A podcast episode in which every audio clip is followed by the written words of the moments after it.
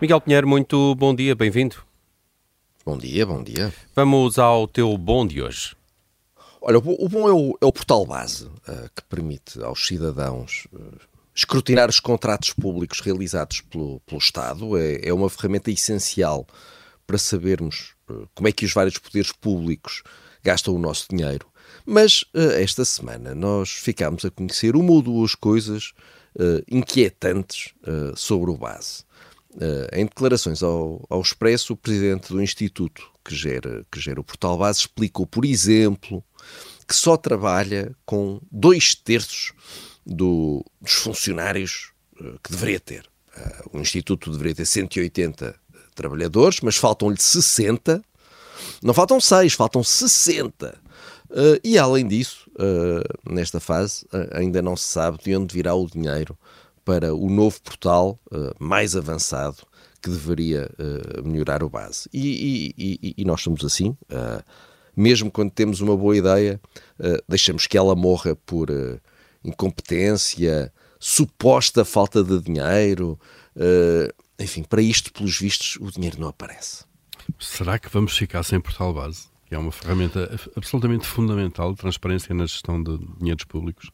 Eu, eu, diria que não vamos ficar sem o portal base, mas já deveríamos ter, se calhar, um portal base uh, uh, adequado. 2.0. exato, pelo menos, ou 4.0, mas já viste, olha, não há dinheiro, só há um terço dos trabalhadores no Instituto que gera isto. Enfim, eu, eu a pensar que nós tínhamos um Estado impecável, mas pelos vistos, para algumas coisas, o Estado não é impecável. E o teu mal de hoje, Miguel, quem é? O, o mau é a nós já estávamos com saudades, mas a empresa uh, não quis que acabássemos o ano sem mais uma greve. Portanto, hoje e amanhã, coladinho ao fim de semana, uh, que coincide com o final de ano, os trabalhadores dos bares dos comboios da CP estão em greve. Uh, e esta notícia deve ser lida em conjunto com uma outra conhecida há dias, e que é esta. A CP vai voltar a aplicar neste novo ano o aumento tarifário máximo que é permitido pela Autoridade da Mobilidade e dos Transportes, ou seja, 6,43%. Uh, os preços dos comboios de longo curso vão, portanto, ficar 6,43% mais caros e as greves, uh, como se vê, uh, vão continuar. Mas aquilo que nós vamos ouvir até 10 de março é que o PS salvou a ferrovia, por isso a única coisa que os utentes da CP devem fazer é agradecer a Pedro Nuno Santos o trabalho que fez pela pátria, ou então, em alternativa, há uma alternativa que é autocarros.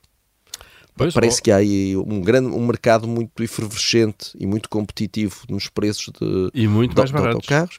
Precisamente. Aliás, conheço, conheço pessoas que já mudaram, já mudaram do comboio para, para os autocarros, poupam dinheiro, chegam lá também, estranhamente. O autocarro também, também chega, chega aos destinos, confortável e, portanto, olha, a CP a CP está tá bem, acho bem. Exato, até, até o avião já é mais competitivo em preço para Lisboa-Porto do que, do que a CP.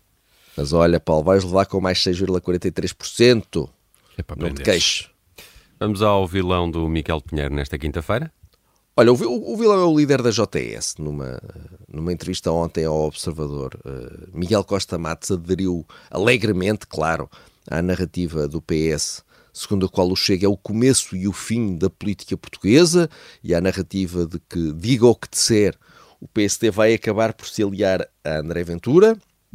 Uh, e como Luís Montenegro já disse e repetiu que não é não, o líder da JS entretém-se a procurar outras indicações nas estrelas, nos búzios, nas cartas, uh, e por isso na entrevista disse, e vou citá-lo, que Miguel Relvas, Pedro Passos Coelho, Carlos Moedas, todos têm dado sinais.